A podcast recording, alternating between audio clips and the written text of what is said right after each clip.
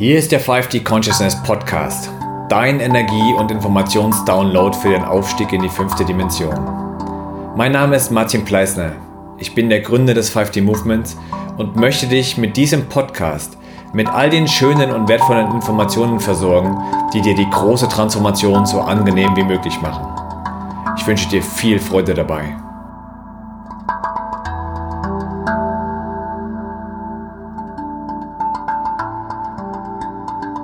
Herzlich willkommen zurück, lieber 5D-Reisender, hier beim 5D Consciousness Podcast. Schön, dass du wieder mit dabei bist und unserem Gespräch heute lauscht.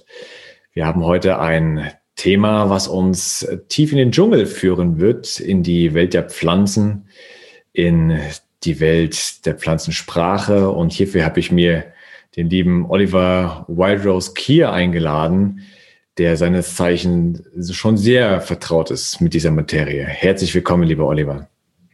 Ich grüße dich, lieber Martin. Ich grüße dich aus Peru und ich grüße euch, liebe Zuhörer. Als ich das schon gelesen hatte bei dir aus dem Grüße aus dem heiligen Tal der Inkas, war ich schon echt so ein bisschen neidisch und dachte, oh, da wäre ich jetzt auch gerade gern. Irgendwas zieht mich nach, nach Peru und irgendwas zieht mich auch in diese, diese Region, mich mit diesen Völkern zu verbinden. Und du hast es offenbar, ja, für dich diesen Ruf angenommen.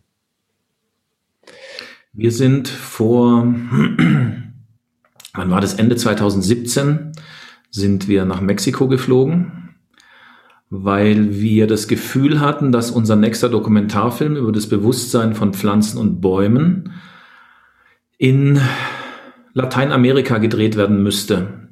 Ich war davor noch nie in Lateinamerika. Ich hatte keinen blassen Schimmer von ähm, dem Bewusstsein oder den Gefühlen von Bäumen und Pflanzen.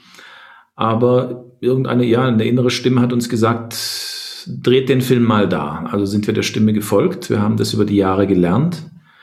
Wir sind seit, seit über fünfeinhalb Jahren eine Traveling Family. Wir sind weltweit ähm, unterwegs, um ja mit Dokumentarfilmen, mit Büchern, mit unseren Reiseerlebnissen ähm, Bewusstsein zu wecken bei den Menschen. Ähm, Bewusstsein zu wecken für die simple Tatsache, dass alles Leben auf dem Planeten unsere Familie ist und dass es da weitaus mehr Bewusstsein gibt, ähm, als wir ahnen. Naja, und ich habe das damals auch nicht geahnt. Wir haben in Mexiko uns einen alten VW-Bus gekauft und haben gesagt, wir fahren bis nach Feuerland. Und auf dem Weg ähm, werden wir schon Menschen begegnen, die uns da weiterhelfen können und die da was wissen über, über Bewusstsein bei Pflanzen und Bäumen.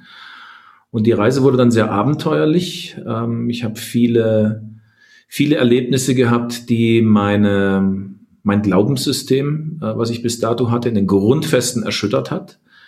Vor allen Dingen, als ich das erste Mal mit einem Baum gesprochen habe. Das ähm, hatten mir Schamanen gezeigt, wie, wie man das macht. Äh, dass man vor allen Dingen Stille und Geduld braucht. Das waren Fähigkeiten, die ich überhaupt nicht hatte. Und eines Tages hat so ein Baum tatsächlich geantwortet und hat mich in Bildern vor einem Kaiman ähm, gewarnt, der sich äh, in, in die Lagune verirrt hatte, wo ich mit meiner damals fünf Jahre alten Tochter gerade schwimmen gehen wollte. Wow. Und der Kaiman war da und fünf Minuten später kam erst, äh, kamen Leute und haben den entdeckt. Keiner wusste, dass der da drin ist. Und der Baum hat mich davor gewarnt. Und das war auf der einen Seite schön, weil ich dem Baum sehr dankbar war, dass ich mit meiner Tochter eben nicht zum Schwimmen reingegangen bin. Auf der anderen Seite dachte ich aber, wow, jetzt gibt's kein Zurück mehr. Der hat dich gewarnt, der Baum hat mit dir kommuniziert. Das ist jetzt so. Und Oliver, du wirst jetzt akzeptieren müssen, dass alles auf diesem Planeten beseeltes Leben ist, dass alles Bewusstsein hat, ähm, hier im Heiligen Tal der Incas in, in, in Peru, ähm, spricht man, und wir tun es mittlerweile auch wie selbstverständlich mit den Berggeistern. Also man unterhält sich auf telepathischem Wege oft, manchmal über Bilder, manchmal über Erlebnisse oder Gefühle, die getriggert werden, mit den Bergen und sogar mit Steinen am Fluss. Und das funktioniert. Und ähm, das zu lernen, wie das funktioniert, ist eigentlich gar nicht so schwer. Das Zulassen, habe ich gelernt, ist so schwer.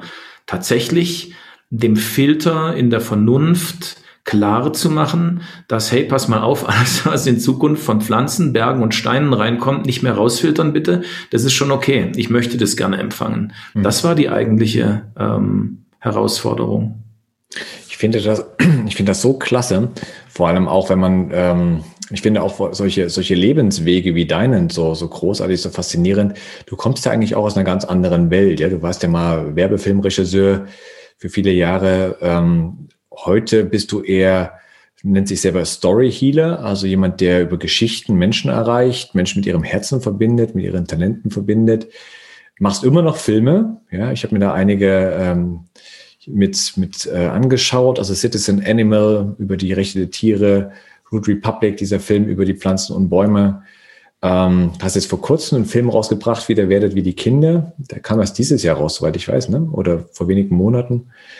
Wurde es vielfach ausgezeichnet. Ähm, und ja, hattest irgendwie so ein Calling, dahin zu gehen und hattest dann auch diesen, diesen Erwachungsmoment mit diesem Baum, der da dich, dich gewarnt hat. Und das war offenbar dann, ja, wie so ein, wie so ein Point of No Return. Ne? Das, das war dann einmal initiiert und dann kann man nicht mehr zurückgehen in die, in die, in die Welt, wo man daran glaubt, dass die Pflanzen nicht, nicht sprechen. Sag mal, wenn wir als, als Menschen die Sprache der Pflanze, Pflanzen verstehen würden, was hätten sie uns denn zu sagen?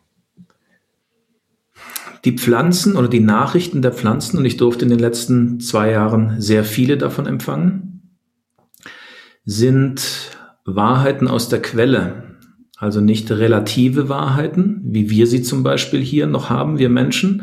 Mhm. Ähm, zum Beispiel, es gibt einen tödlichen Virus, der wird uns alle umbringen, ist eine relative Wahrheit. Der Virus ist eine Erfindung von 13 Blutlinien, die uns alle versklaven wollen, ist eine relative Wahrheit. Und der Virus ist ähm, unsere Chance, endlich nach 4D und 5D aufzusteigen, ist auch eine relative Wahrheit. Was die Pflanzen uns mitteilen, sind absolute Wahrheiten. Ich habe mal ähm, die Pflanzen letztes Jahr gefragt, als, ähm, als wir so mitten in diesen Lockdowns und so weiter waren und es darum ging, ähm, wenn das jetzt die Chance für eine neue Welt ist, wie soll die denn aussehen? Und in vielen, auf vielen Kanälen, in vielen ähm, Videocasts ging es dann darum, welche neue politische Ordnung werden wir haben? Muss man das Parteiensystem abschaffen? Gehen wir zurück ins Kaiserreich? Und es gab alle möglichen Konzepte und ich will die auch nicht bewerten. Die Pflanzen haben mir klipp und klar gesagt, Oliver, wenn ihr eine neue Welt aufbaut, dann macht euch große Gedanken, auf welcher Basis, auf welcher fundamentalen Basis ihr diese Welt aufbaut. Und wenn diese Basis Mitgefühl und Liebe ist und Vergebung und Frieden, dann wird diese Welt Bestand haben. Wenn das nicht die Basis ist, dann wird auch diese Welt wieder in sich zusammenbrechen. Und für das Universum sind 10, 20.000 Jahre ähm, ein Augenzwinkern. Und wenn ihr wirklich eine Welt bauen wollt, die Bestand habt, dann macht euch erstmal darüber Gedanken.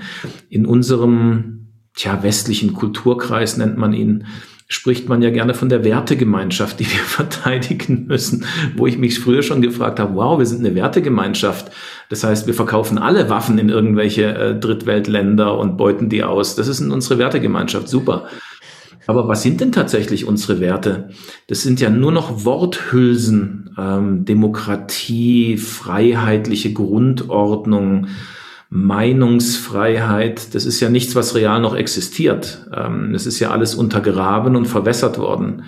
Sondern tatsächlich nochmal zu überlegen, was sind unsere Werte? Was, auf was wollen wir diese neue Welt aufbauen?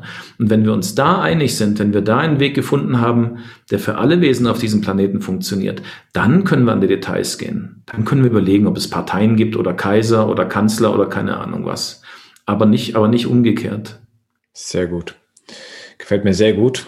Ich habe auch so den Eindruck, dass wir mit diesen Worthülsen äh, gefüttert werden, damit unser Verstand sagt, ja, ist doch eh da. Wir haben, haben doch eh eine Demokratie, wobei wir ja bei weitem schon nicht mehr in einer sinnvollen Demokratie leben, ja. Oder wir sind ja eh frei, wobei wir selten so versklavt waren wie, wie heutzutage, zumindest sehr viele Menschen, ja. Ähm, das wird oft so, ja, dass das Wort, das, das setzt sich fest im, im Gedächtnis, im Verstand und sozusagen ist die Frage, bin ich frei, ist, ist beantwortet. Ja, du bist frei. Denn wir haben ja Freiheit als Menschenrecht so ungefähr. Und dann, dann, dann hört es bei, bei sehr vielen auf und die fragen dann nicht weiter, bin ich denn wirklich frei? Bin ich denn wirklich in der Lage, mein Leben frei zu gestalten? Und das finde ich sehr spannend. Ähm, du schreibst in deinem Buch, Meine Engel sind grün, also so heißt das Buch, davon, äh, dass Blumen, Gräser, Sträucher und Bäume unsere Brüder und Schwestern sind. Also Verwandte sind. Wie kamst du denn zu dieser Erkenntnis? Ich habe, als ich angefangen habe, mich mit den Pflanzen zu verbinden, ähm, habe ich sehr, sehr viel Liebe erfahren. Ich habe am Anfang auch in Zeremonien in Kolumbien, in meiner ersten Yaché-Zeremonie, Yaché ist eine Masterpflanze, die man mit Ayahuasca vergleichen kann. Ähm, in diesen Zeremonien mit Yaché habe ich auch viele Ängste durchgestanden und habe am Anfang gedacht, oh mein Gott, jetzt kommt diese Albtraumpflanze wieder, bis mir klar wurde, das ist nicht die Pflanze, die den Albtraum bringt. Sie hält mir einfach einen Spiegel vor. Sie zeigt mir einfach, wie, wie sieht's in dir jetzt gerade aus, Oliver. Und dann darf ich mir das anschauen. Und da war am Anfang viel Düsteres in mir drin. Und ähm, die Pflanze hat mir geholfen, das Düstere ans Licht zu holen und aufzulösen. Und irgendwann habe ich sie gefragt, wow, das ist, was du alles für mich tust, liebe Pflanze, das ist so wunderbar, das ist so schön, ähm, das hilft mir so viel weiter. Was kann ich denn für dich tun? Da kam nicht mal eine Antwort. Ich hatte das Gefühl, die Pflanze versteht überhaupt nicht, was ich jetzt will. Sie hat einfach geholfen, weil sie es kann. Und das ist für mich die Definition von Familie. Ich helfe jemand einfach, weil ich es kann. Ich will nichts dafür. Das ist bedingungslose Liebe. Und bedingungslose Liebe habe ich von den Pflanzen gelernt. So schön, dass du das sagst. Diese Gespräche hatte ich jetzt erst äh, vor einigen Tagen, was eigentlich wirklich auch dieses ähm, Geben- und Nehmen-Konzept betrifft und diese bedingungslose Liebe. Und ähm, in einem Organismus, in einem gesunden Organismus, wo also Verbundenheit und, und Liebe herrscht, jetzt gehen wir mal auf, auf unsere menschliche Ebene. Ja? Also wenn eine Zelle Hilfe braucht oder erkrankt ist, dann kriegt die von ihren äh, Nachbarzellen geholfen. Ja, so, sofern dieser Organismus gesund ist. Und dann fragen die nicht, äh, ich helfe dir jetzt und was kriege ich dafür, sondern die helfen einfach. Und da, da ist aber auch der, die, die Voraussetzung für so, für so eine Einstellung ist, ist die Fülle. Ja, jemand, der in der Fülle ist, vom Bewusstseinszustand, der kann geben ohne Ende, weil er, er ist ja in der Fülle. Und wenn jemand noch irgendwie im Mangel hängt, sucht er immer den Austausch. Ne? Ich gebe dir, aber was kriege ich denn dafür, weil ich habe ja nicht genug. Und das ist halt, ja, wir müssen uns jetzt nicht darüber unterhalten, dass wir sicherlich ein ausgeprägtes kollektives Mangelbewusstsein haben, aber es ist leider so jeder muss erstmal gucken, was kriege ich dann dafür und dann wird abgewogen, mache ich es dann. Okay, ja, nein. Das ist super spannend, finde ich. Und die Pflanzen hast du als offenbar ähm, Wesen in ihrer Fülle wahrgenommen, weil so, sonst könnten sie nicht diese bedingungslose Liebe geben. Ja, also wenn man, ähm, das habe ich in ein, zwei Büchern gelesen und habe dann auch die Erfahrung gemacht, die das bestätigt hat, ähm, wenn du dich mit einer Pflanze unterhältst, wenn du mit einer Pflanze kommunizierst, kommunizierst du eigentlich mit der Deva. Ähm, so hat es eine Autorin mal genannt. Das ist sowas wie das, ähm, das Urmuster dieser Pflanze oder der Spirit. Also wenn du mit einer Rose dich unterhältst, unterhältst du dich eigentlich mit der Rosendeva, dem Spirit, der das Grundmuster für alle Rosen auf der ganzen Welt äh, bereitstellt sozusagen oder innehält, so wie das, das Ursamenkorn aller Rosen. Mit dieser Energie unterhältst du dich dann. Und ähm, ja, und, und diese Energien sind in der Fülle. Diese Energien haben auch ähm, alles Wissen, was es überhaupt nur gibt. So wie wir Menschen auch. Wir haben es halt nur noch nicht entdeckt. Äh, es hat lange gedauert, bis ich kapiert habe, dass es auf meinem spirituellen Weg nicht darum geht zu lernen, es geht darum zu verlernen. Weil ich weiß ja schon alles. Ich komme nur nicht ran. Ich habe das überdeckt mit sehr, sehr vielen Glaubenssätzen und Irrtümern und deswegen komme ich da nicht mehr ran an dieses Wissen. Also muss ich wieder verlernen. Und ähm, im Filmschnitt spricht man von Kill Your Darlings, also der, der härteste, traurigste Teil beim Filmschnitt und den habe ich oft genug bei Filmprojekten mitgekriegt, ist, wenn du dann deine schönsten Aufnahmen und die schönsten Stellen aus den Interviews, die musst du dann rausschneiden, weil sie einfach irgendwie nicht in den Film reinpassen. Das tut weh. Mhm. Und so ist auch mit unseren Glaubenssätzen und Überzeugungen. Wir müssen die über Bord werfen, wenn sie uns nicht mehr dienen. Oh ja, da sprichst du was an. Diese Erkenntnis hatte ich auch insbesondere jetzt im letzten Frühjahr, als, als wir mit diesem dieser Krönung der Menschheit beschenkt wurden, habe ich auch, auch gesagt, also für mich stehen jetzt die nächsten Jahre unter der Überschrift loslassen.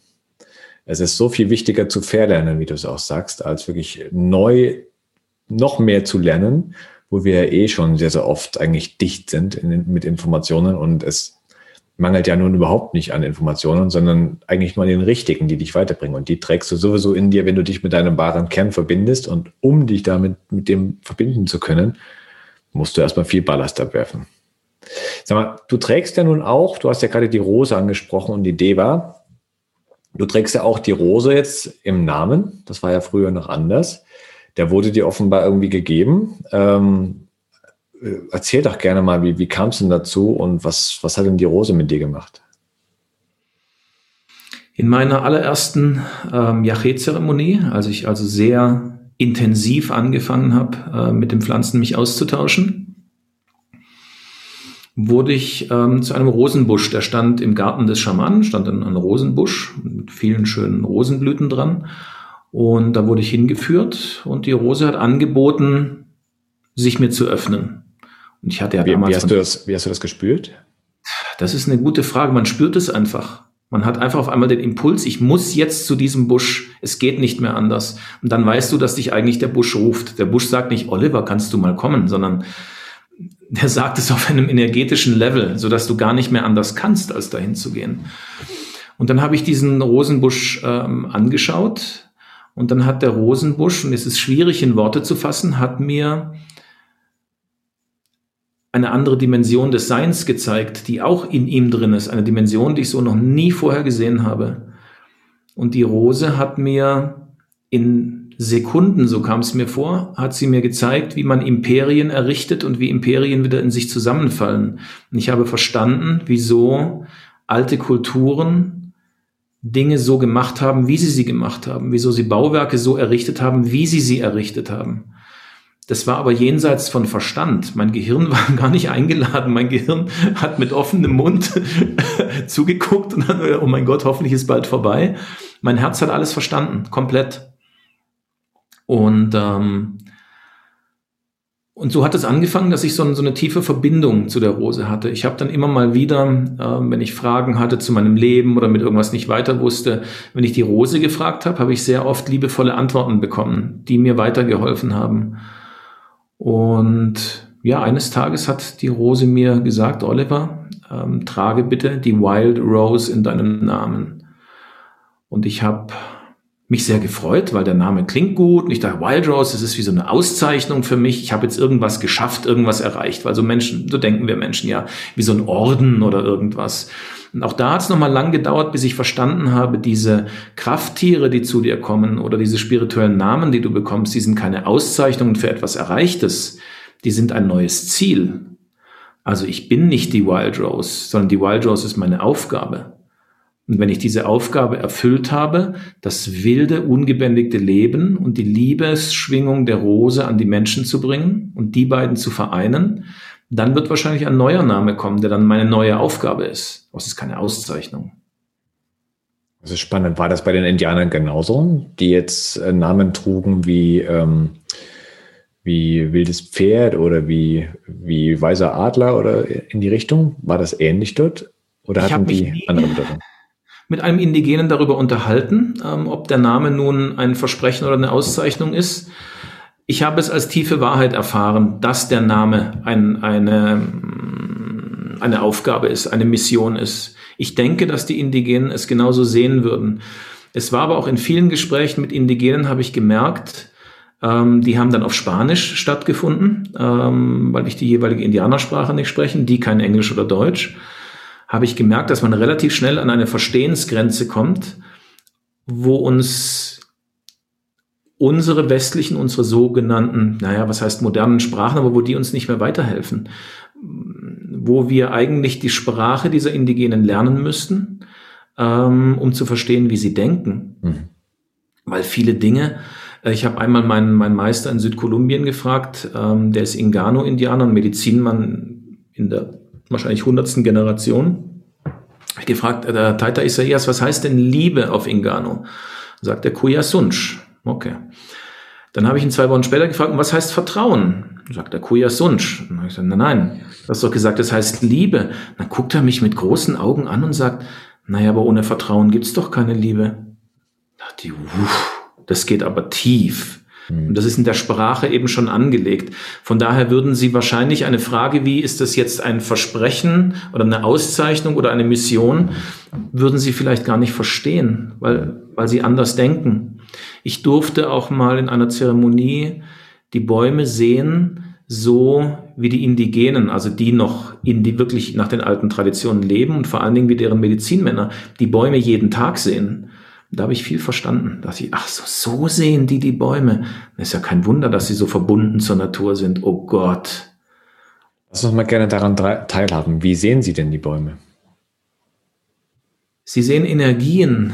Ähm, sie sehen nicht einen festen Stamm, der verwurzelt ist. Also das ist das, was ich gesehen habe. Ähm, sondern da ist irgendwie noch dieser Stamm, aber der bewegt sich. Ähm, innerhalb dieses Stamms sind Strukturen, die sich bewegen. Da sind Energien, die springen auf andere Bäume über. Da ist, wenn du dem Baum ein Lächeln schenkst und ihn von Herzen begrüßt, dann siehst du ein Herz schlagen in diesem Baum. Da ist ein Energieherz und das schlägt. Das ist vermutlich einfach eine bildliche Darstellung für uns Menschen, damit wir es nachvollziehen können. Ähm, aber du siehst etwas, was in ständiger Bewegung ist und was auf dich reagiert. Das heißt, wenn du Angst hast vor dem Baum, dann kriegt der Baum auch so eine, so eine dämonische Fratze. Wenn du den Baum in Liebe anschaust, wird der ganze Baum Liebe und dieser Baum reagiert auf dich, auf alles, was du tust. Und die anderen Bäume machen das auch und die Gräser machen das auch und die Blumen machen das auch. Und auf einmal verstehst du, wow, ich bin hier in einem Geflecht, ich bin in einem Netzwerk, auf was ich dauer ständig reagiere und was auf mich ständig reagiert. Und dass man dann zu dem logischen Schluss kommt, wenn man die Welt ständig so wahrnimmt, und das werden wir Menschen sehr bald wieder alle tun, dass man dann zu dem Schluss kommt, das sind meine Brüder und Schwestern, wir sind alle eins, ist, ja, liegt auf der Hand. Du kannst zu gar keinem anderen Schluss mehr kommen. Das ist dann kein theoretisches Konzept mehr. Das ist dann nicht, ja, wir sind alle eins, klingt irgendwie gut, äh, sondern, ja, ich erfahre das die ganze Zeit. Es ist einfach so. Und auf einmal bin ich der Baum und der Baum ist ich. Und auch das ist dann kein Konzept oder eine, eine, eine, eine, eine schöne Phrase, sondern das ist Erfahrung, gelebte Erfahrung. Ich finde auch die, die Wahrnehmung ist so bezeichnend für unsere Zeit. Ähm, im, Im tiefen 3D sieht man ja eigentlich nur den Körper ja, des Menschen zum Beispiel. Man sieht nur den Körper, wie es vielleicht die, die Schulmedizin noch macht, ja Knochen, Muskeln, das ist alles, äh, ja, alles Materie. Ne? Und sehr, sehr bewusste Menschen oder sehr feinfühlige Menschen, sehr hochentwickelte Menschen sehen dann schon die Aura. Oder sie sehen auch direkt die Seele eines Menschen aufgrund seines, seiner, seiner Anatomie. Ja? Ich habe mal einen Physiognomie-Kurs Kurs mitgemacht, Face Reading, und das fand ich hochspannend, was man an der Anatomie eines Menschen über, über den, den Charakter, über das Wesen ablesen kann. Ist zwar immer noch Körperebene, aber es geht schon tiefer. Ja? Und das Gleiche gilt ja aber auch für die Pflanzen, dass ähm, die allermeisten Menschen heutzutage noch, ja, den Baum, der, der besteht halt aus, aus Stamm, Ästen, Blättern, fertig. Da sieht man ja gar nicht eigentlich erstmal, dass der Baum unterirdisch ungefähr genauso groß ist wie oberirdisch und schon gar nicht sieht man da das Energiefeld. Ja, welche Energie denn? Und das finde ich schon sehr, sehr bezeichnend für unsere stark materiell geprägte Welt, beziehungsweise eigentlich unser, unser materielles Bewusstsein, dass wir das nicht wahrnehmen. Ja, das ist wie so ein, wie so ein, wie so ein Filter, wie so eine, wie so eine Brille, die wir Menschen großteils noch aufhaben, die uns nicht das Ganze sehen lässt, die uns nicht diese, dieses Energiefeld sehen lässt, nicht diese Verbundenheit sehen lässt. Für mich ging auch eine ganz neue Welt auf, als ich, als ich vor zwei Jahren diese äh, Erfahrung mit Ayahuasca gemacht hatte, ne? wo da wirklich dieser Verstand mal aus dem Spiel genommen wird und dann auf einmal erlebt man, erfährt man dieses Kontinuum, ja, wie auch immer man das bezeichnen mag, Bewusstseinsfeld oder, oder ja, Schöpfungsintelligenz man, man erfährt es auf einmal, man ist es. Und da hat sich es komplett erledigt mit diesem, mit diesem materiellen Bild, äh, Stamm, Äste, Äste, Blätter. Jetzt hast du komplett. Mhm. Es ist komplett weg und ja, es ist diese Erfahrung, die es ausmacht. Ich habe, als ich vor, vor ja, mittlerweile 12, 13 Jahren wo ich sagen würde, da hatte ich meinen, meinen großen Wake-up-Call und da hatte ich ähm, eigentlich ein perfektes Leben. Ähm, habe eine große Agentur in Stuttgart gehabt, wir haben Werbefilme für Daimler und Bosch gedreht, ähm, es kam viel Geld rein, man fuhr einen schwarzen Mercedes, ist zum Edelitaliener zum Essen gegangen. Und auch mein Umfeld hat mir ja zurückgemeldet, alles richtig gemacht, Oliver, du bist auf dem Weg, super. Und dann hatte ich drei Herzinfarkte mit 38. Und in der Notambulanz haben sie dann aber, das können die hinterher messen, die gesagt, das waren aber keine. Dann habe ich die Symptome erklärt, dann haben sie gesagt, das sind die Symptome von einem Herzinfarkt, aber wir messen dein Herz und nein, das war keiner. Und dann ging es mir ein Dreivierteljahr, habe ich mir beim Sterben zugeguckt. Ich habe Panikstörungen bekommen, Depressionen, ähm, ich konnte fast nichts mehr essen, ich hatte Allergie auf alles, wahrscheinlich Allergie auf mich selber. Und dann hat eine sehr kluge Therapeutin eines Nachmittags zu mir gesagt, Oliver, ähm, es gibt nur eine einzige Möglichkeit, verlass deine Agentur. Na, ich so, wow, das könnte ich vielleicht für nächstes Jahr. Nein, nein, heute, heute. Und ich habe den, und das hat viel Mut gekostet. Ich habe geweint wie ein kleines Kind und habe meinen Partnern an diesem Nachmittag eröffnet, ähm, dass ich die Firma verlasse und schließe hinter mir die Tür der Agentur und alle Symptome waren weg. Alle waren weg. Wow. Das war Kill Your Darlings im großen Stile. Oh ja, oh ja, oh ja. Und dann begann auch eine schwierige Zeit und mir wurde klar, dass ich das Einzige abgegeben habe, was mich definiert hat damals. Oder was ich dachte, dass es mich definiert. Die Firma war mein Leben, das war ich. Ich bin die Firma zusammen mit meinen Partnern und das habe ich aufgegeben. Und dadurch hatten aber andere Persönlichkeitsanteile von mir endlich mal die Chance rauszukommen. Und da habe ich zum ersten Mal verstanden, was ein Schutzengel ist. Davor hat man über so Dinge gelesen, hat dann so, ja, vielleicht habe ich einen Schutzengel, vielleicht ist es meine Oma, die ist ja schon tot, vielleicht beschützt sie mich vielleicht auch nicht. Aber das sind so, so Gedankenspielchen. Mhm. Aber da habe ich zum ersten Mal die Erfahrung gemacht, ich habe einen. Und dieser Schutzengel hat mir das alles geschickt, weil es der einzige Weg war, dass ich zuhöre. Und dann viele Jahre später, dann habe ich angefangen, ähm, ganz viel spirituelle Literatur zu konsumieren, weil ich dachte, so macht man das. Und dann habe ich alles gelesen, was es so gab. Und dann kannte ich diese ganzen Konzepte von ich bin eins, wir sind eine Einheit, bla bla bla. Das hat sich auch in so abendlichen Gesprächen, in so spirituellen Runden, macht sich das auch immer gut. Und weißt du, der Rumi sagt, ja, und der Alan Watts sagt aber das und oh, toll. Aber das war alles im Kopf. Alles im Kopf. Und dann habe ich mal in einer Nacht äh, mit Yaché, hat mir Yaché das Gefühl von Einheit gegeben. Und auf einmal habe ich gespürt, ich bin mit allem verbunden. Auch da, wie du vorhin gesagt hast, das Gehirn durfte wieder nicht mitmachen. Ich habe sie mal eingeladen, habe gesagt, liebes Gehirn, ich will dich nicht außen vor lassen, ich mag dich auch.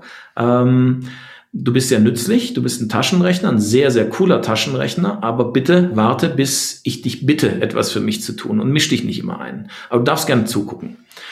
Und dann habe ich die Einheit gespürt. Die Einheit zu meiner Frau, die neben mir lag, die Einheit zum Schamanen, zu meiner Tochter, die im Nebenraum geschlafen hat.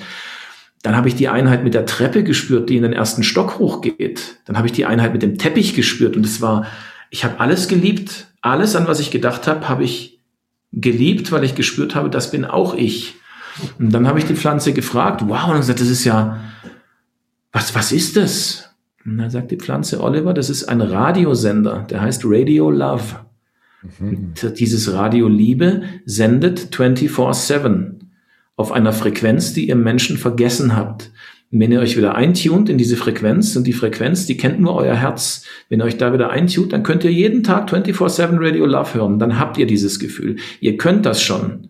Ihr seid nur noch abgelenkt davon. Und dann ist was Erstaunliches passiert. Und das ist mir nur einmal passiert. Ähm, ich bin dann auf die Toilette und saß da und ähm, fand, dass die Glühbirne über mir irgendwie zu hell ist. Mich hat das Licht gestört. Und dann kam in mir der Gedanke, Moment mal, wenn ich alles eins bin, kann ich ja der Glühbirne befehlen, dunkler zu werden. Hab mich konzentriert und saß so da und hm, war voller Energie. Sagt, Glühbirne werde dunkler. Nix. Glühbirne werde dunkler. Nix. auf einmal dachte ich, Moment, Denkfehler ich befehle doch der Glühbirne nichts. Ich bin die Glühbirne. Und dann habe ich mich mit, als Glühbirne gespürt und habe in mir gespürt, ich bin eine Glühbirne und zwar diese und ich bin zu hell. Ich mache ich mach mich jetzt mal selber dunkler. Und dann dimmte die Glühbirne runter. weil ich das wollte, weil ich die Glühbirne war. Mhm. Das waren diese paar Sekunden, dann war es weg und ist auch nie wieder gekommen. Aber da habe ich verstanden, worauf alles hinauslaufen wird. So dass wir in Liebe unsere Umwelt, unsere Realität erschaffen, so dass es in Liebe für alles Leben um mich herum geschieht. Und wenn wir an den Punkt kommen vom Bewusstsein, dann wird alles auf einmal ganz einfach. Und dann werden wir uns nach einiger Zeit fragen, warum wir das nicht schon längst gemacht haben.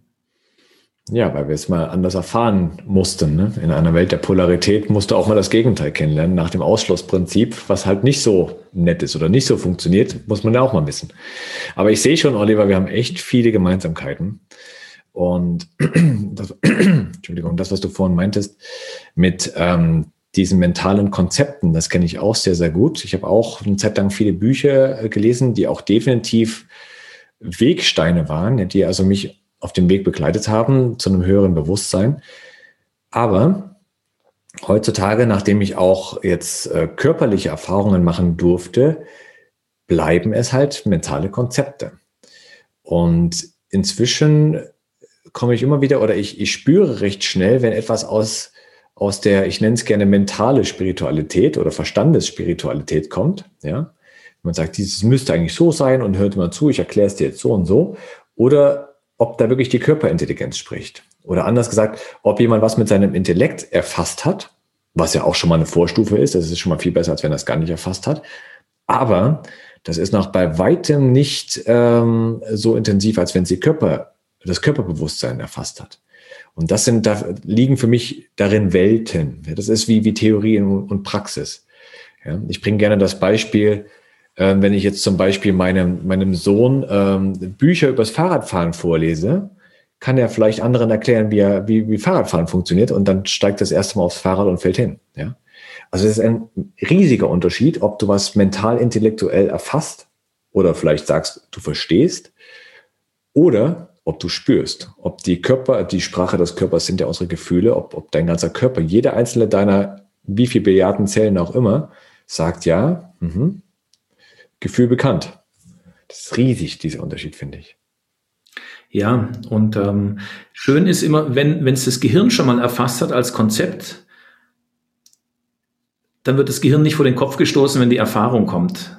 Und da ist es natürlich schon sehr wertvoll. Dann kommt die Erfahrung, ah, das Konzept habe ich schon mal gehört, dann ist es nicht nichts ganz Neues. Wenn du auf einmal einen Menschen anguckst, der vor einer weißen Wand herläuft ähm, und auf einmal siehst du so, so, so Farben um ihn rum schwirren, dann ist es schon hilfreich, wenn, wenn dein Kopf sagt, ah, keine Panik, das ist die Aura, habe ich schon mal wo gelesen. Das ist dann durchaus sehr zielführend. Sehr gut. Ich hatte mal bei den Pflanzenzeremonien ähm, war es sehr oft so, dass ich erst eine Erfahrung bekommen habe und danach hat die Pflanze sie mir noch intellektuell erklärt. Ich bin in einer Zeremonie, normalerweise dauert es eine halbe, dreiviertel Stunde, ähm, bis die Yache dann tatsächlich in dir drin ist, der Spirit, und sich komplett mit dir verbunden hat. Und diese eine Nacht in Bogota ging das drei Sekunden und ich war erfüllt von einem, von einer ganz hohen Vibration und Frequenz, fast so wie man einen Elektrozaun fasst, und die war sehr hoch und die war mir zu hoch. Und ich bin zu Boden gegangen, ich lag auf dem Boden und die wurde immer höher und immer höher. Und es war unerträglich und ich dachte, wow, ich, ich sterbe jetzt, das ist viel zu viel. Und ich habe gesagt, Jache, was, was machst du? Jache sagt, naja, Oliver, ihr Menschen wollt ja immer Macht, das ist euch ja wichtig. Ich fülle dich jetzt mit aller Macht, die ich habe, damit du spürst, wie das ist, wenn man so viel Macht hat. Und ich habe noch nicht mal angefangen. Und es wurde höher und höher die Frequenz und höher und ich konnte es nicht mehr ertragen und ich brr, kurz vor der Bewusstlosigkeit habe ich gesagt, ja, hey, was kann ich denn tun, damit es aufhört? Bitte, ich will, dass es aufhört. Willst du das? Ja. Dann gib's doch zurück, sagt sie da so. Und dann habe ich meine Hand ausgestreckt mit letzter Kraft und habe gesagt, ich gebe in Dankbarkeit und Respekt die Macht wieder zurück. Bumm, war alles weg. Ich war wieder so wie vorher. Die ganze Vibration, alles war weg.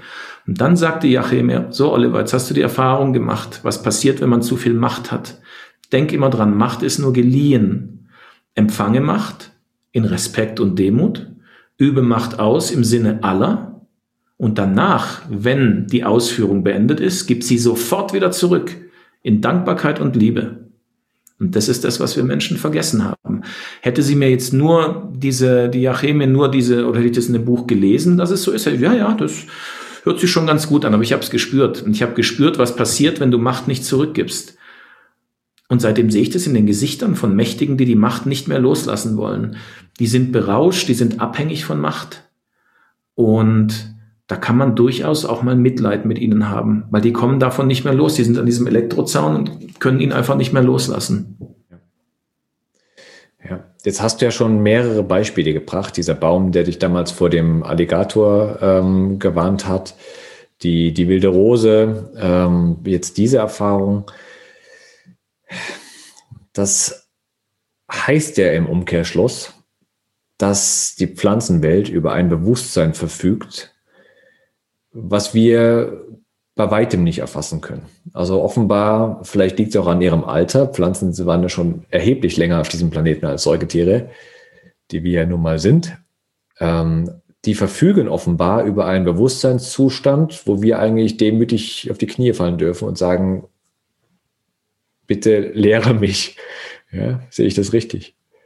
Absolut. Ähm, das Bewusstsein dieser Pflanzendevas ist viel höher als unseres. Und ja, wie du ganz richtig sagst, äh, die gibt es ja schon viel länger, als, äh, als es uns gibt.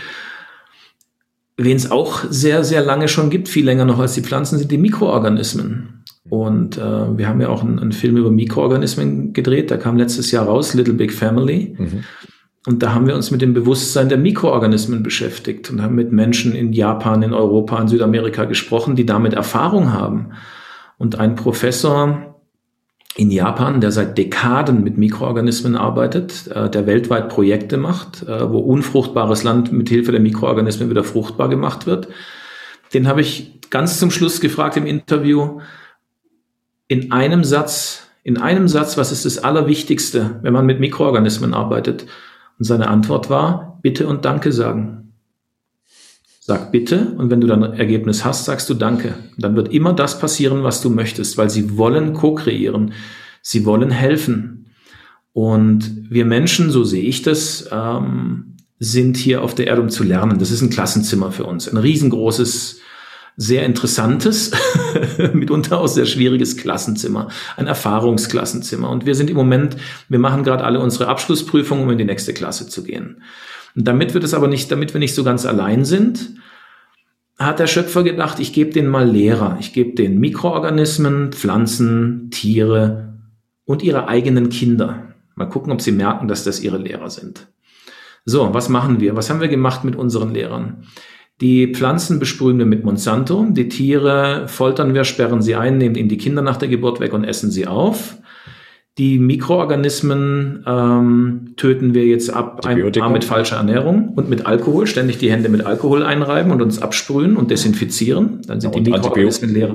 Antibiotika waren, ne? Antibiotika, genau. Antibiotika heißt ja gegen das Leben. Also genau. ich nehme etwas ein, dessen Name ist gegen das Leben. Hm. Eigentlich Gift. Hm. Ja, Jetzt blieben zum Schluss aber noch unsere Kinder. Deswegen haben wir auch diesen Film jetzt werdet wie die Kinder gemacht. Die Kinder blieben uns noch als Lehrer. Was kann man denn jetzt machen, dass wir die Lehrer auch nicht mehr haben? Was kann man denn tun, dass die Kinder uns nichts mehr beibringen können? Ah, wir verbieten ihnen den Mund. Und das ist das, was gerade passiert. Deswegen müssen die Kinder Mundschutz tragen. Deswegen werden die Kinder gegängelt. Um die geht es eigentlich, damit wir unsere wertvollsten Lehrer auch noch verlieren. Und nach meinem Dafürhalten werden sie schon viel länger gegängelt, schon seit mehr als 100 Jahren durch die Schule und durch das Schulsystem. Ja. Ne, in der Schule lernen sie sich der Welt der Erwachsenen anzupassen. Still sitzen, zuhören, konsumieren, wiedergeben. Mhm. Ähm, nichts hinterfragen bitte, sondern derjenige, der am besten wiedergeben kann, das Gelernte, der kriegt die Eins. Und der, der hinterfragt und was einen anderen Weg findet, der, der kriegt nicht die Eins. Der fliegt raus. Der, fliegt raus. er bleibt sitzen. Der macht die, die Runde noch mal besser, das wiedergibt, was ihm erzählt wird. Und das ist eigentlich unsere Kinder, boah, also das, was mit unseren Kindern so vor sich geht in diesem sogenannten äh, Bildungssystem, das ist gruselig. Und ja, bin ich voll bei dir. Die unsere Lehrer machen wir freiwillig, freiwillig äh, kaputt. Ähm, wenn du, du hast ja gerade angesprochen, was wir mit der Pflanzenwelt machen, ähm, Monsanto und Co. Ich lebe ja auch in einer wirklich schönen Region, wo es viel Wald gibt.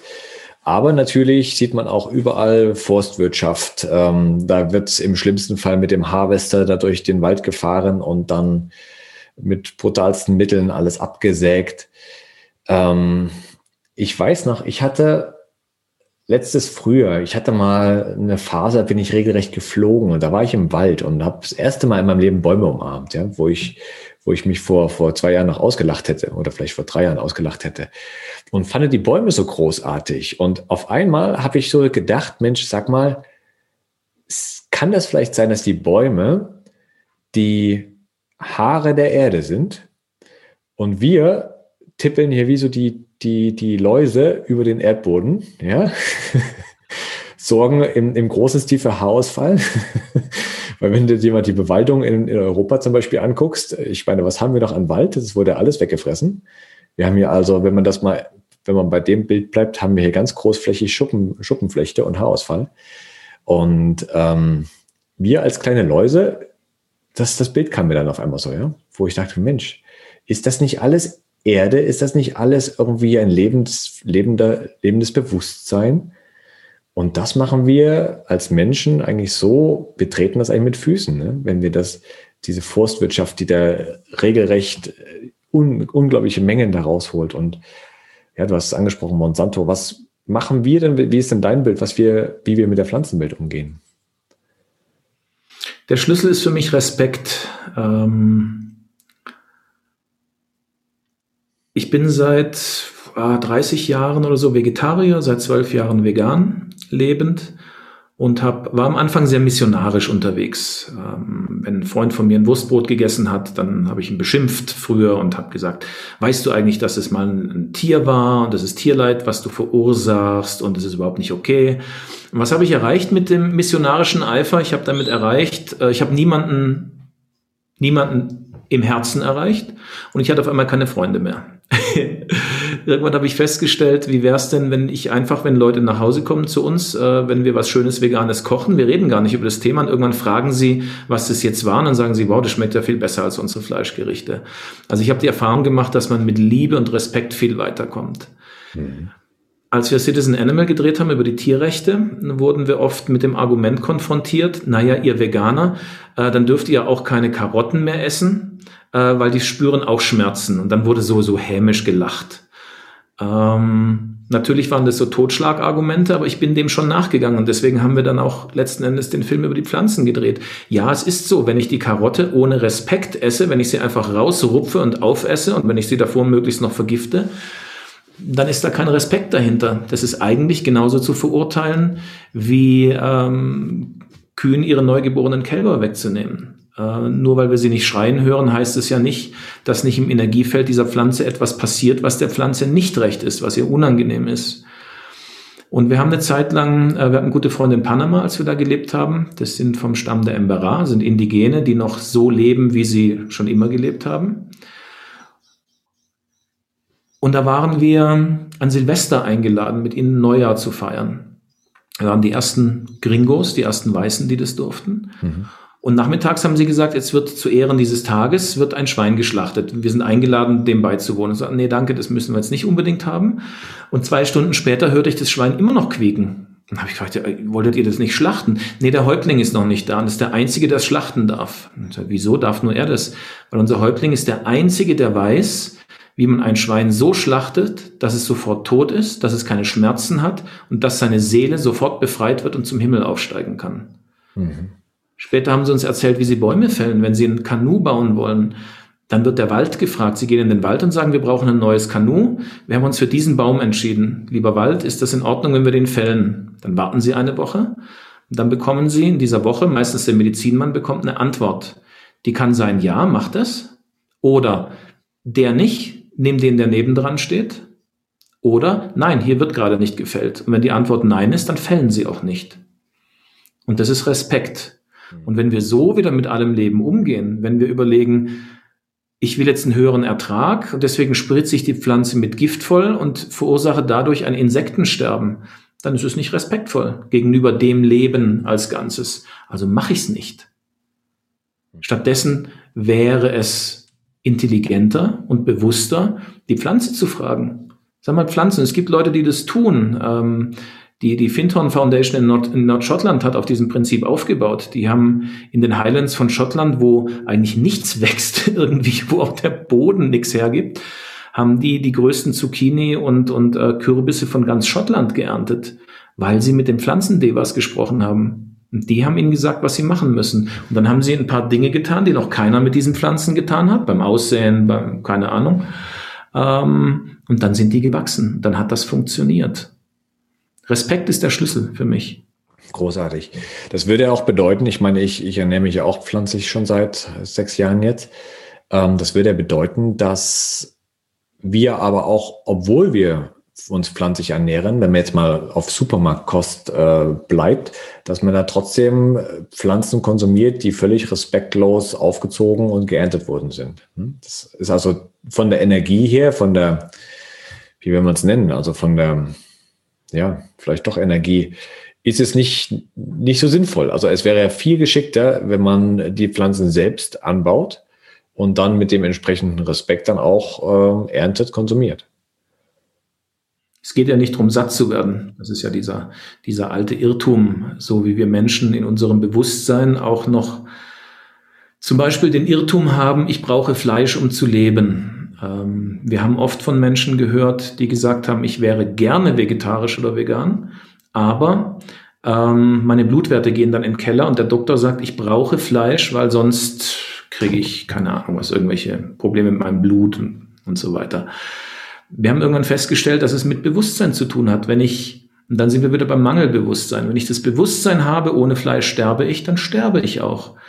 Es gibt mehr und mehr Breatharians, also Menschen, die, die nur noch atmen. Die essen nicht und trinken nicht. Ähm, die machen das seit Jahren. Die nehmen seit Jahren keine Nahrung und auch kein Wasser. Nichts mehr zu sich und die leben. Hm. Wenn ich das Bewusstsein habe, nach 48 Stunden bin ich tot und verdurstet, dann wird das auch so sein. Wenn ich das Bewusstsein habe, ich kann vier Wochen ohne Nahrung leben und dann bin ich abgemagert und sterbe, dann wird das auch so sein. Deswegen wird uns das ja auch eingepflanzt. Dieses Bewusstsein und diese Glaubenssätze verhungern, verdursten, verhungern, verdursten. Wenn meine Energie hoch genug ist, kann ich nicht mehr verhungern und verdursten. Es geht gar nicht mehr. Ganz genau, weil Geist über Materie herrscht. Aber das äh, haben die wenigsten auch wirklich verinnerlicht. Ähm, aber es ist tatsächlich so, das, woran du glaubst, das äh, wird auch so geschehen. Die geschehe nach deinem Glauben. Das wussten die Menschen schon vor tausend, einigen tausend Jahren, ja. Und für mich ist das, das Verdauungssystem eigentlich auch schlussendlich nur so, so ein Backup für die, für die 3D-Bewohner. Ich esse auch gerne, ja, sage ich ganz klar. Ich würde jetzt ungern auf Essen verzichten. Aber ich habe mal einen Breatharian getroffen auf, das war damals La Palma, auf den Kanaren. Und ich fand das super faszinierend. Ich wusste damals schon, dass es sowas gibt, aber halt habe es nicht für möglich gehalten. Und schlussendlich tatsächlich, es, es funktioniert. Aber das, was heutzutage in der Gesellschaft gang und gäbe ist, ist ja, dass dieses, ich nenne es mal Backup-System, Notfallsystem, dass du dir also Energie aus der Nahrung ziehen musst, weil du dir aus dem kosmischen Energiefeld inklusive Sonne und dich umgebende Energien nicht genügend kriegst oder dich davon abschottest. Die heutige Gesellschaft, die basiert ja nur auf diesem ähm, Notfallsystem, ja, und die muss sich immer, immer mehr Energie oben reinschieben, weil sie denkt, sonst, sonst lebt es ab. Das ist schon spannend. Mhm. Sag mal, Oliver, was können wir Menschen denn machen, um uns mehr mit der Pflanzenwelt zu verbinden? Wir können was ganz Einfaches machen. Ähm, jeder, jeder Mensch hat zu Hause eine Pflanze, irgendeine Pflanze. Ähm, sonst besorgt euch einen kleinen Farn oder was auch immer. Und dann macht ihr etwas sehr Unverschämtes, etwas sehr Ungewöhnliches. Ihr gebt dieser Pflanze einen Namen und sprecht sie nur noch mit Namen an. Guten Morgen, Melinda. Wie geht's dir, Melinda? Nach einer Woche die erste Woche fühlt sich sehr seltsam an. Am Anfang macht man das auch, wenn, kein, wenn sonst keiner dabei ist. So ging es mir auch. Ähm, in der zweiten Woche beginnt man Melinda wie einen Mitbewohner zu behandeln, einen menschlichen, nur dass sie halt eine Pflanze ist. Und erzählt ihr, was so los war. Boah, Melinda, du glaubst nicht, was mir beim Bäcker passiert ist. Ah, Melinda, heute bin ich so traurig, darf ich dir mal erzählen? Und danach ist man still und hat viel Geduld. Und auf einmal merkt man, dass die Pflanze anfängt, mit einem zu sprechen. Die Pflanze spricht schon beim Kauf, wenn du sie im Baumarkt oder im Gartenmarkt oder irgendwo kaufst, spricht sie schon mit dir, du hörst es halt nicht. Geht mir ja auch so. Ähm, je mehr Zeit du mit ihr verbringst, desto mehr schwingst du dich auf sie ein. Und irgendwann kommt der Punkt, wo du zum Beispiel etwas fragst. Sag mal, Melinda, geht's dir heute gut? Und dann spürst du auf einmal in deinem Herz so eine Liebe und das ist ein Ja. Oder du spürst so was, riechst vielleicht einen ganz unangenehmen Geruch, so einen Phantomgeruch oder draußen ist ein Geräusch, was in dem Moment äh, erklingt, was, was dich zusammenzucken lässt, dann ist es ein Nein. Und so fängst du langsam an, mit Melinda zu sprechen. Und du verbringst Zeit mit ihr, du sitzt einfach zehn Minuten da und wartest, ob was kommt es kommt schon was, nur kannst du es vielleicht nicht wahrnehmen. Aber die Pflanze merkt mehr und mehr, wow, der Mensch möchte jetzt, der würde gerne mit mir kommunizieren. Also komm, dann gebe ich mir jetzt auch mal Mühe. Der gibt sich Mühe, ich gebe mir auch Mühe. Und auf einmal spricht Melinda mit dir. Wunderschön. Wie heißen denn die, die Pflanzen in deinem Hintergrund? Wie heißen die eine große, die da hinten steht? Die hier hat noch keinen Namen, die steht erst seit dieser Woche. Mhm. Das ist Mama Coca. In der Dusche, ähm, und die, das ist so schön, weil ich jeden Morgen eher in die Dusche gehe. Dann treffe ich meine Freundinnen äh, Bessie, Guadalupe und Romina. Und ich Alles begrüße sie mhm. und freue mich, dass ich sie sehe. Manchmal streichle ich sie auch ein bisschen, manchmal wollen sie nicht gestreichelt werden. Dann respektiere ich das auch. Und es ist mein erstes Lächeln am Tag, wenn ich meine drei Pflanzenfreundinnen sehe. Und die werden sich dann bestimmt auch freuen, wenn sie dir jeden Morgen beim Duschen zuschauen können. Ne? ja. Na wunderbar, Oliver, du machst ja so viele großartige Projekte. Ich habe auch auf deinem YouTube-Kanal gesehen, da sind die, die Filme auch verfügbar, die ich auch sehr empfehlen kann. Ähm, wie können dich die Menschen sonst noch erreichen, wenn sie mehr von dir wollen? Ähm, das Zentrale ist eigentlich äh, thewildrose.com, wild mit Y geschrieben. Das ist meine ähm, Homepage von da kommt man auf die Wild Rose Academy, wo die ersten zwei Webinare schon online sind. Ich habe letztes Jahr angefangen, Webinare online zu stellen. Mhm. Es geht darum, wie man die Angst transformieren kann. Ähm, es geht um die tiefe Weisheit des Dschungels und es kommt im März wahrscheinlich auch der Pflanzenflüsterer. Das ist ein ganzer Online-Kurs, ein Webinar, wie man lernen kann, mit Pflanzen zu sprechen. Über die Website kommt man auch an die Bücher. Radio Love und Meine Engel sind grün sind ja als letztes erschienen. Und sonst auf Telegram haben wir auch den Kanal äh, Wild Rose Academy. Schön. Also ich habe schon vor einiger Zeit für mich beschlossen, das Thema Pflanzen ist so wesentlich ähm, für, ein, für ein glückliches Leben, dass ich mich da auch viel mehr widmen möchte.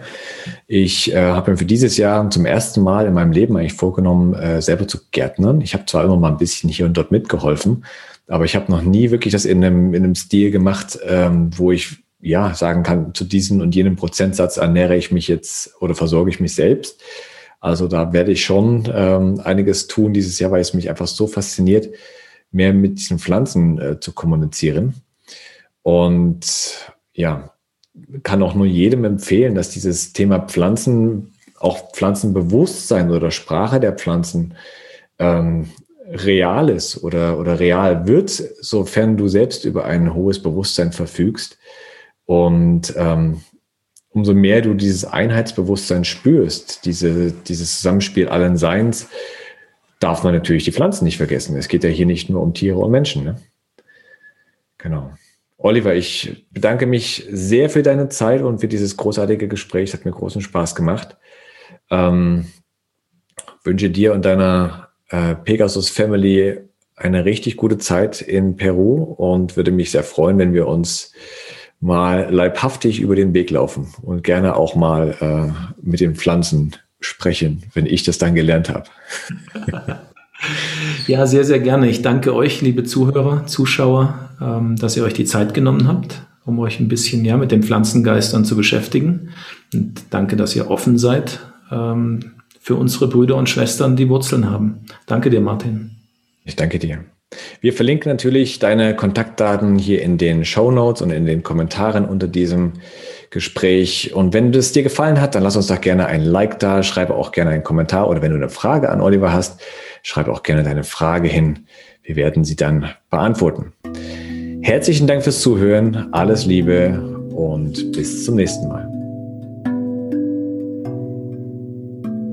Spürst du auch den tiefgreifenden Wandel auf unserer Erde und möchtest dich zu diesem Zweck gerne mit den richtigen Menschen vernetzen? Diese findest du beim 5D Movement.